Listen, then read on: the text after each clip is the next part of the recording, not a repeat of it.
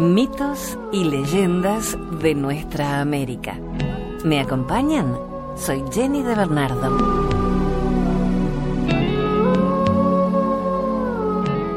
Hoy te invito a que caminemos juntos por la arena para contarte la historia de una sirena que aparece en el río Uruguay. También vamos a hablar de los hombres lobo, del ojo del águila. Quiero que conozcas cómo en un lugar donde siempre reinaba el invierno, comenzó a aparecer el verano. Gracias por tu compañía. Estamos en iTunes y en Euphoria y la música es de Causac.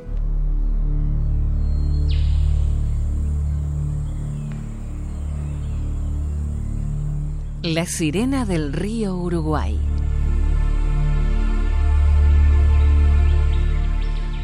Pariente lejano de la sirena mitológica, un ser solitario y grotesco, asoma de tanto en tanto en la superficie del río Uruguay.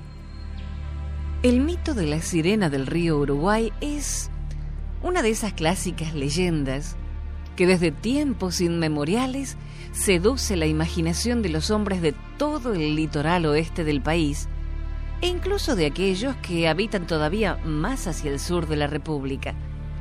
Pues es evidente que la famosa sirena del Río de la Plata, sobre la que misteriosamente refieren algunos pescadores montevideanos, no es sino la mismísima ninfa de aguas dulces en una de sus excursiones más alejadas.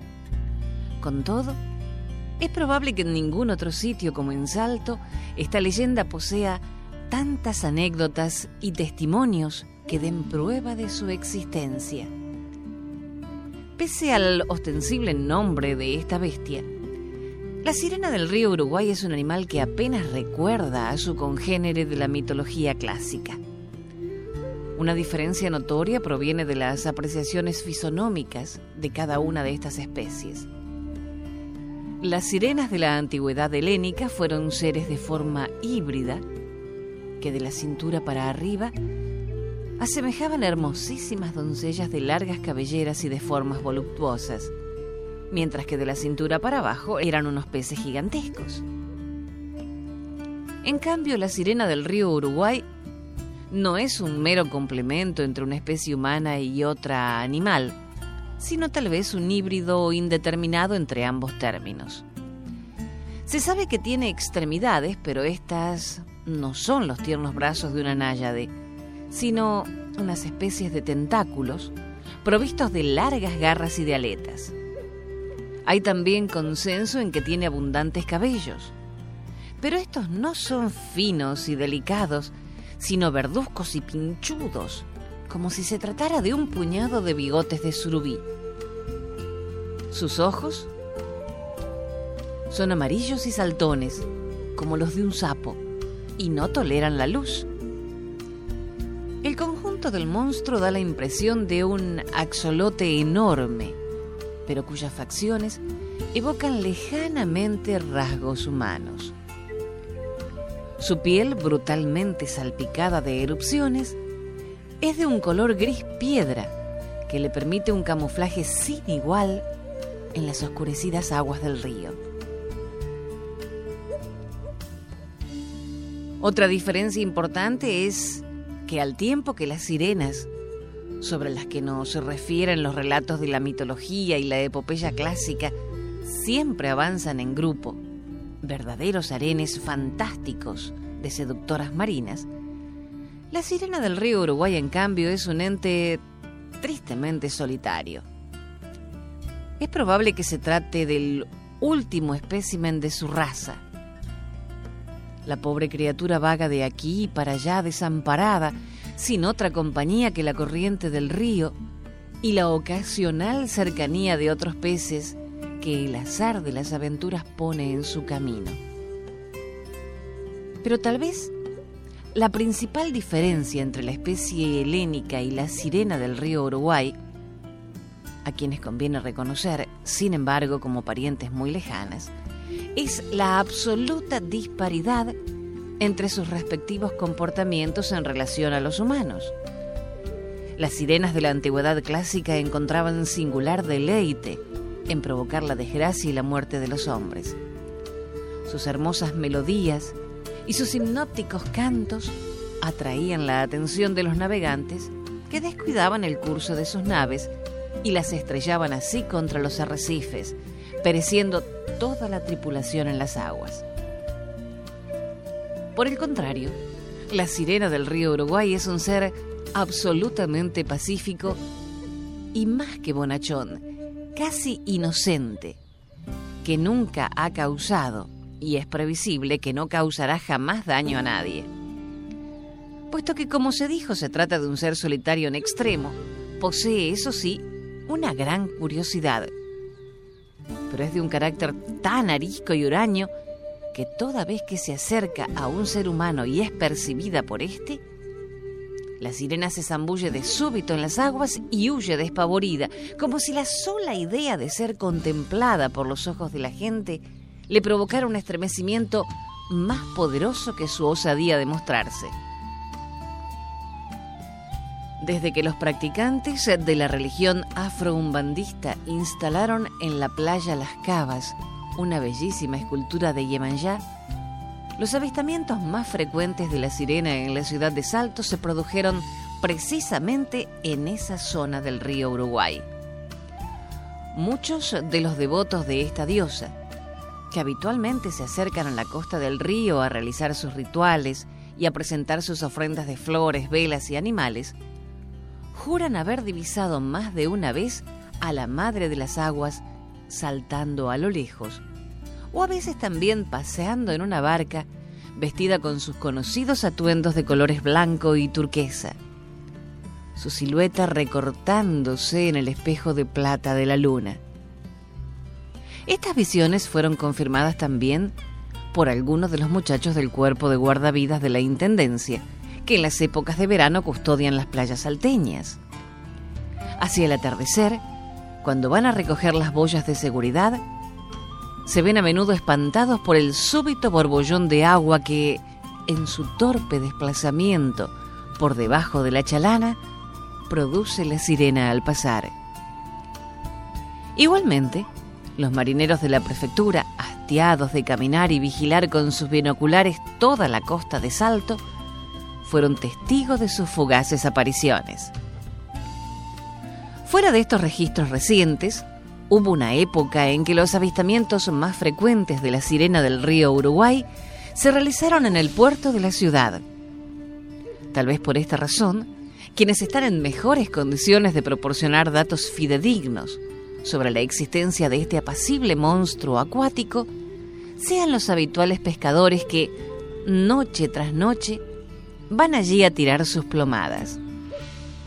También los pescadores de río adentro, que rastrillan la zona portuaria con sus embarcaciones y sus redes, se ven de ordinario sorprendidos por la visita de este curioso engendro.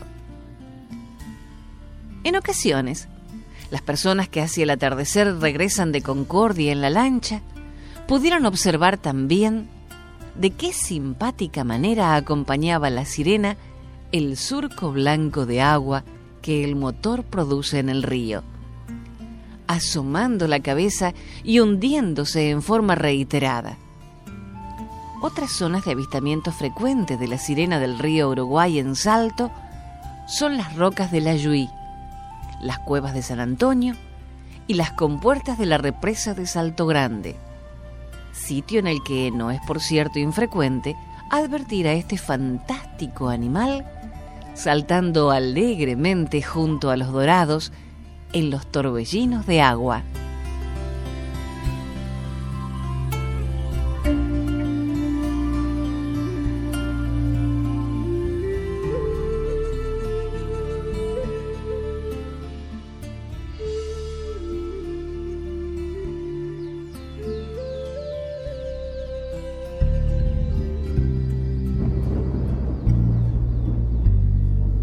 La leyenda del hombre lobo en América del Norte. A lo largo de la historia, muchas civilizaciones antiguas del norte de América, Estados Unidos y Canadá, han tenido numerosas leyendas de personas que se convierten en animales. Entre estos, hombres lobo. Muchas tribus indias del norte de América creían que algunos matrimonios estaban formados de personas y animales. Durante la noche era posible ver a estos animales, pero durante el día volvían a su forma humana con solo quitarse la piel del animal. Por su parte, otras tribus se creían descendientes de un matrimonio entre un humano y un animal, y por tanto estaban de por vida relacionados con éste y eran capaces de desarrollar sus habilidades. Algunos guerreros indios creían incluso que en el cuerpo de un animal residía su alma, y si éste era herido, entonces el guerrero moría.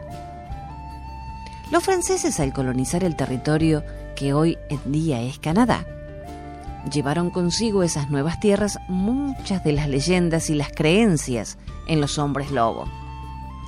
Se decía, por ejemplo, que muchos de los antiguos habitantes del Canadá, al ser convertidos al cristianismo, se volvían hombres lobo que vivían como personas durante el día y durante la noche dejaban su forma humana para salir a los bosques y atacar en forma de lobo a los verdaderos cristianos, generalmente franceses emigrantes.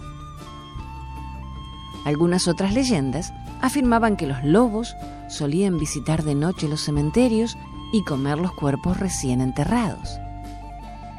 Por último, había leyendas que aseguraban que los hombres lobo eran seres que estaban pagando alguna culpa y eran condenados a vagar todas las noches en la oscuridad de los bosques y solo alcanzarían el perdón hasta que un sacerdote les diera la bendición o bien fueran asesinados con una bala de plata.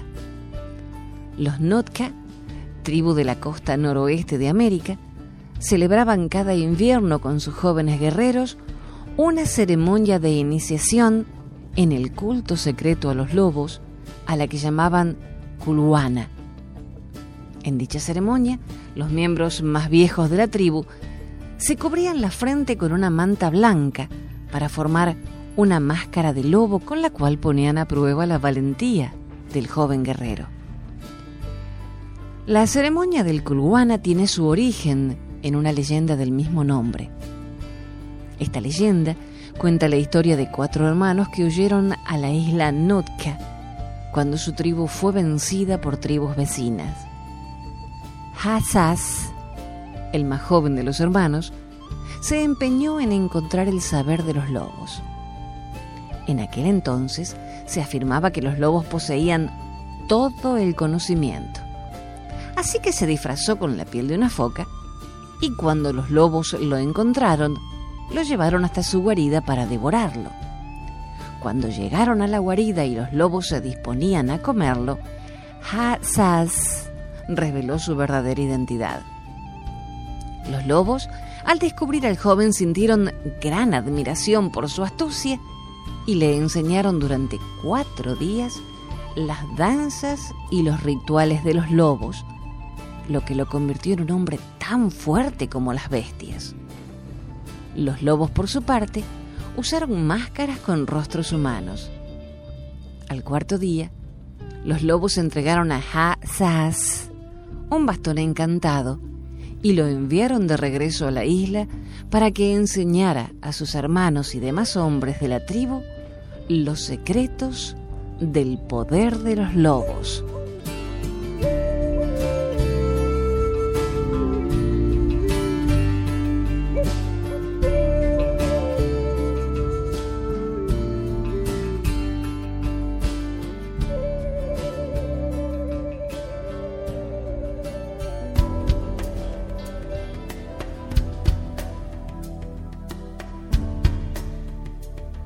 La leyenda de Ojo de Águila.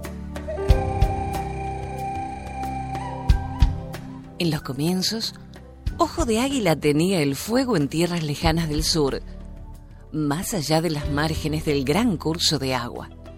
En efecto, la gente de la región no conocía el fuego real, aunque sí poseían una apariencia de fuego en realidad inservible. No servía para calentar, ni para guisar los alimentos, por lo que se mantenían a base de verduras y pescados crudos.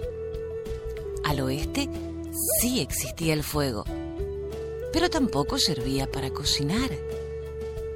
En el norte y en el este vivían muchas personas, pero carecían asimismo de un fuego eficaz. Todos se preguntaban dónde se hallaba el fuego, sin saber cómo podían descubrirlo. Una noche, todos los habitantes de la comunidad, mujeres y niños incluidos, fueron en busca del fuego, cubriendo un amplísimo territorio. Pero a pesar de escudriñarlo todo, no pudieron encontrar el fuego. A continuación, se celebró un consejo de los jefes de la comunidad india y al final determinaron que el más valiente de entre ellos debía descender al infierno, donde era seguro que había fuego, un buen fuego.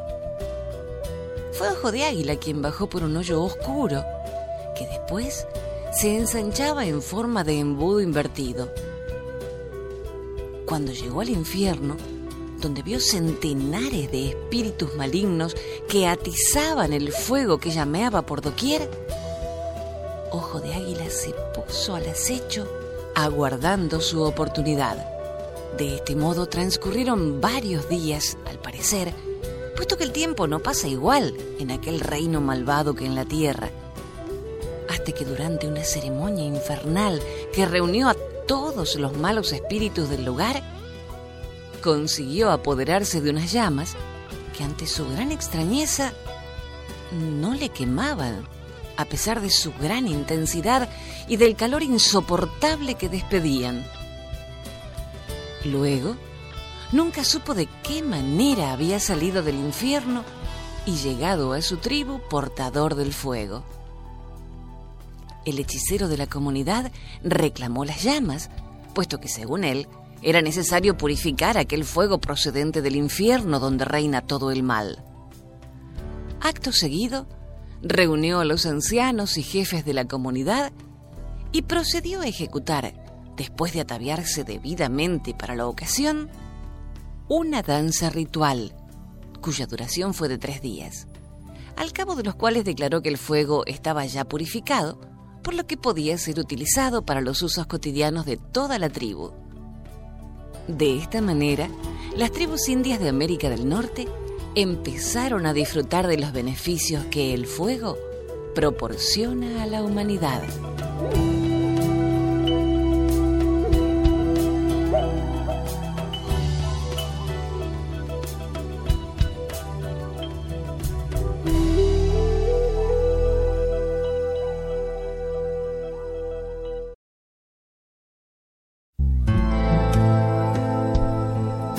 Saco lleno de verano. Leyenda Crow. Mujer de corazón fuerte se escondía en la tienda que se levantaba en lo más alto de la cordillera picuda y escarpada, que hería, en los días de nubes y torrentera, los cielos algodonosos y oscuros, que encierran la apretada lluvia que ha de caer sobre las praderas y correr desbocada como corcel frenético por los cauces de barrancas y arroyos, repletos de cascotes y reptiles que guardaban sus hediondos nidos en las riberas abruptas, jóvenes de los esteros. Mujer de corazón fuerte, era la encargada de aventar desde sus alturas sobre el país de los Crow el invierno, de modo y manera que este pueblo permanecía eternamente con los rigores de la estación fría, mientras que el verano, la ladina mujer lo lanzaba hacia las tierras del sur, con lo que ellas siempre estaban sufriendo los sofocos de la estación estival. La mujer afortunada, la poderosa, de seguro una diosa o una hada bajada a la tierra desde el mundo superior, pero igualmente caprichosa, por la forma tan arbitraria que tenía de administrar su excepcional don, escondía en lo más recóndito de su cabaña una serie de sacos de colores que apilaba en la cueva excavada sobre la roca viva de la montaña, dentro de los cuales guardaba escrupulosamente el verano y el invierno. En ello tenía sumo cuidado, porque precisamente en esos sacos es donde residía la fuerza del poder que tenía sobre los humanos. Ellos eran la única herencia y riqueza con que fue dotada antes de ser expulsada del mundo superior. Por tanto, su verdadera preocupación era que estuviesen seguros y bien custodiados para que no se perdiera ninguno. Por eso la mujer todos los días, antes de entregarse al sueño letárgico que necesitaba para subsistir en la tierra, contaba y recontaba el número de los sacos para cerciorarse de que no había sido robada por nadie. Con ese innoble afán propio de los avaros, la insidiosa mujer permanecía junto a ellos, donde le sobrevenía la dormición que la hacía pasar toda la velada en el tabuco que los contenía. En aquel mundo de semioscuridad y frío vivía Coyote Hombre Anciano, un ser legendario y clave en el desarrollo de la vida de los hombres del mundo medio. Un héroe descendido de los cielos y enviado para organizar, aunque fuera torpemente, la vida de los pieles rojas. Coyote había alcanzado el sobrenombre de hombre anciano después de vivir una larga vida azarosa y sin control alguno, yendo de un lado para otro sin freno por la vida siempre fue considerado como un héroe y una figura cómica y ridícula. Creó el mundo tal como lo conoció y fue reverenciado por tanto como un creador y un transformador. Pero también se le consideraba como un embaucador astuto y un tonto glotón. A veces se le echaba la culpa a su estupidez, avaricia, curiosidad y falta de previsión por las dificultades de los hombres, como la casa, los partos, el invierno y la muerte. Coyote en su juventud fue un embaucador y un creador. Era el hermano menor del más responsable lobo. El creador lo envió a la tierra para que preparase el lugar en el que tenía que vivir y desarrollarse el hombre, cuya llegada al mundo medio era inminente. Aunque limpió la tierra heroicamente de monstruos malos, también cometió inadvertidamente muchos errores que eran a la vez divertidos y trágicos, y ordenó el mundo de forma que no siempre era la más lógica y justa. Coyote, antes de llegar a ser hombre anciano, en sus aventuras y desventuras más o menos desgraciadas y ridículas, murió muchas veces. Pero siempre estaba a su lado Zorro para retornarle a la vida insistiéndole en que cumpliera con sus ineludibles deberes que le habían sido asignados por el Creador. Las hazañas de Coyote fueron innumerables. Se le contaban numerosas mujeres que desposó, según donde se desarrollara su existencia. Entre sus esposas más conocidas se cuentan Topo y Comadreja, y también tuvo otra que era la esposa de Trueno, a quien él se la raptó. En su juventud, Coyote luchó con ahínco y con extrema laboriosidad para poder eludir las malvadas acciones de Anteep, el protervo señor del mundo inferior, hazaña de la cual salió triunfante. De este modo, y tras una larga sarta de aventuras y desventuras, de aciertos, desaciertos y desconciertos, este extraño ser superior, medio astuto y medio lerdo, ridículo y cómico, envejeció lo suficiente para que los hombres que largamente vivían ya sobre la tierra le pudieran nombrar como Coyote hombre anciano.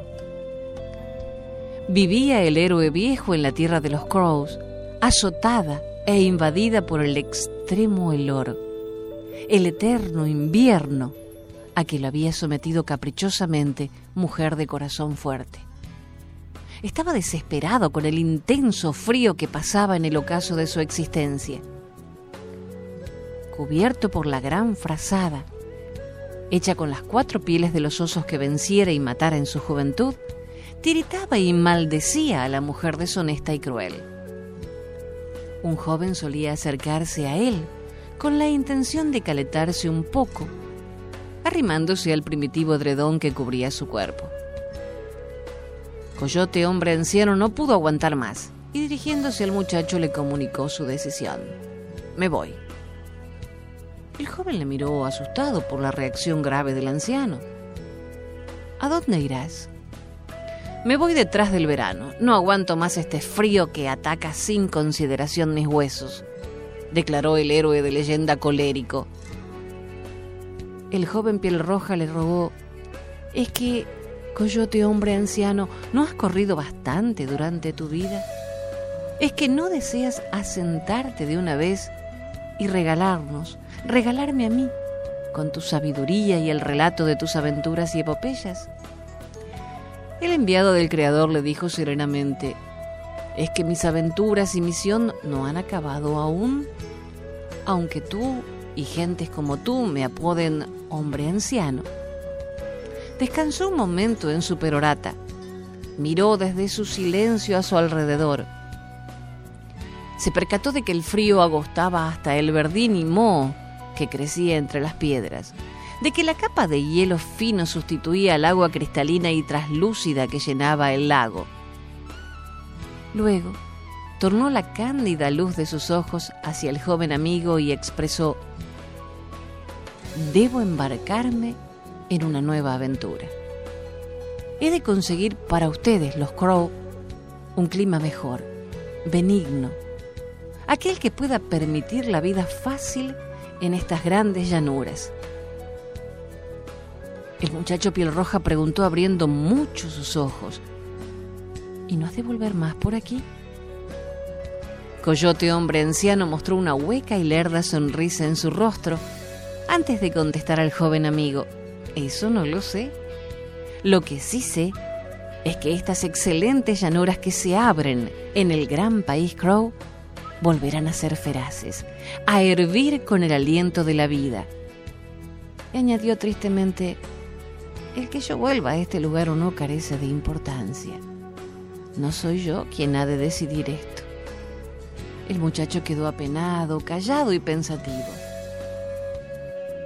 Coyote hombre anciano le observó largamente y de inmediato le dijo, para ir detrás del verano necesito tu ayuda. El piel roja al escuchar estas palabras salió de su letargo.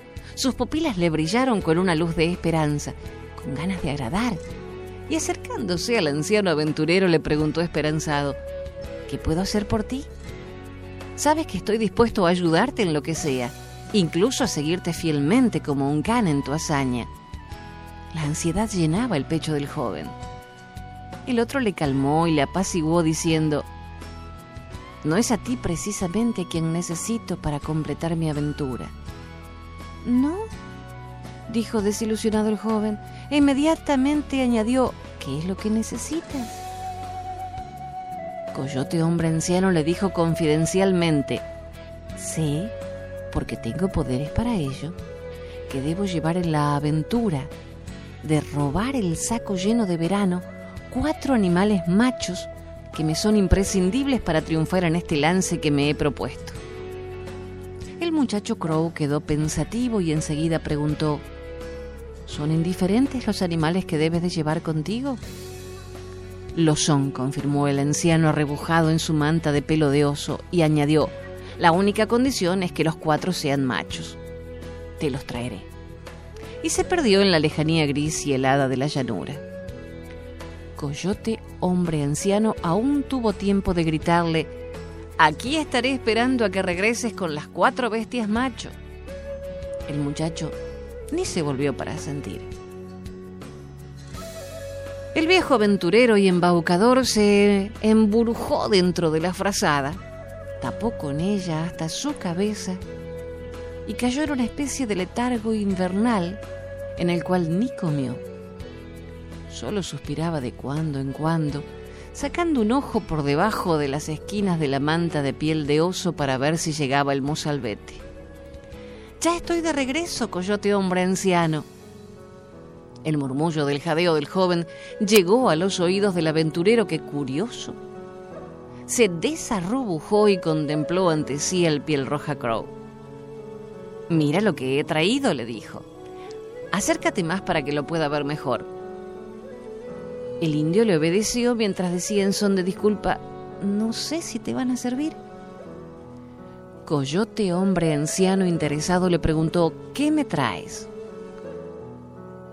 Cuatro animales. Son los únicos que he encontrado entre la llanura y el bosque, contestó el muchacho. Mm, desconfiado, el héroe legendario preguntó, ¿son machos? Lo son. ¿De quiénes se trata? El joven piel roja se los presentó delante a la vez que los iba nombrando con cierta timidez por si había cometido algún error y no le servían. Son un ciervo, un coyote, una liebre y un lobo. Coyote hombre anciano sonrió satisfecho. Estos son precisamente los animales que me van a hacer más útiles. Son rápidos en su carrera y más resistentes que yo mismo. Entonces, ¿Son de tu utilidad? preguntó el Crow, satisfecho de poder ayudar en algo al viejo héroe. Si tenemos que huir a todo correr, ellos son los adecuados. Los dos hombres se despidieron y Coyote hombre anciano comenzó su larga caminata, que le había de llevar hasta la tienda de mujer corazón fuerte, acompañado de los cuatro animales machos. Con el fin de levantar pasiones sexuales, Coyote hombre anciano se convierte en un alce. Acompañado de los cuatro machos, comienza a escalar el alto macizo montañoso, en una de cuyas cumbres tiene su morada la insidiosa y caprichosa mujer que enviaba hacia las llanuras del norte el gélido invierno. Tras arduos esfuerzos y sufrimientos, Coyote hombre anciano consiguió llegar hasta el umbral de la tienda de mujer de corazón fuerte astuto y ladino como era el aventurero legendario, urdió una trama para engañar a la dueña de los sacos llenos de verano y se dispuso a llevarla a cabo. Para ello, lo primero que hizo fue reconvertirse de nuevo en su propia figura, deshaciéndose de su personalidad de alce, que solo le había servido para escalar mejor los riscos y las cumbres en su propósito de llegar a donde estaba. Coyote, hombre anciano, de súbito y ante la puerta de la casa de mujer, comenzó a dar alaridos, gritos, pitidos, ronquidos, toda clase de sonidos estridentes con los que llamar la atención de ella. También conminó a sus cuatro ayudantes machos, el ciervo, el coyote, la liebre y el lobo, a que berrearan y ladraran, que alborotaran lo más posible, para que mujer cayera en la trampa. Luego, él mismo, cuando escuchó movimiento dentro de la tienda, se escondió tras una roca que se alzaba junto a la puerta de la misma y ordenó a los cuatro animales machos que no cesasen en su jarana. Mujer de corazón fuerte, intrigada y curiosa, salió de su refugio y demandó por aquel o aquellos que atronaban con gritos, berridos y aullidos frente a su morada. En aquel momento en que la mujer indignada salía al exterior con la maldición y la queja en su boca, Coyote hombre anciano se libró de su escondite y con gran disimulo y sigilo aprovechó la oportunidad de introducirse dentro de la casa, donde mujer guardaba con tanto celo sus sacos llenos de verano. Mujer de corazón fuerte, percatándose de que todo aquello era una vil y mal organizada añagaza, se dio la vuelta y vio al embaucador héroe que se colaba en su casa y se lanzó tras de él insultándole y agrediéndole con gran saña. Sal de ahí, abandona mi casa. Agarrados en lucha personal, los dos seres bajados del mundo superior luchaban con gran ahínco y ferocidad. En la pelea, el hombre consiguió sobreponerse ligeramente a la mujer y aprovechó ese instante para pintarle la cara con una pintura medicinal que portaba escondida en sus alforjas. En realidad, aquello era un hechizo mágico que hizo que mujer de corazón fuerte quedara inmóvil y desposeída de sus poderes sobrenaturales. Coyote hombre anciano se introdujo tranquilamente en el interior de la tienda y le robó el saco que contenía el verano con la mayor alevosía. Luego, con él al hombro, se alejó del lugar corriendo camino de las grandes llanuras de los indios Crow. Corre con él hasta que se cansa. Entonces le pasó el saco a Coyote, que enfiló las veredas y los recovecos de las sendas montañosas, hiriéndose en las patas hasta caer extenuado. Es entonces la liebre quien le releva en aquella carrera contrarreloj del traslado del saco, la cual corre hasta caer reventada por el cansancio. Asimismo, el ciervo se hace cargo del pesado saco que contiene el verano y saltando de peña en peña, desciende hacia las llanuras hasta que en un traspié resbala y queda tendido, moribundo, junto al tronco de un gran sauce. Y muere junto a la preciada carga que tiene que transportar. Es entonces cuando el corpulento y robusto lobo de pelaje negro toma por su cuenta el saco y corre con toda la energía y poder que le confieren sus músculos para llevarlo hasta la región de los Crow. Cuando llegó a ella, abrió el saco que apresaba el verano delante de los pieles rojas que habitaba en ese lugar dejándolo libre. Y se llega al acuerdo de que cada país en adelante tendrá verano e invierno.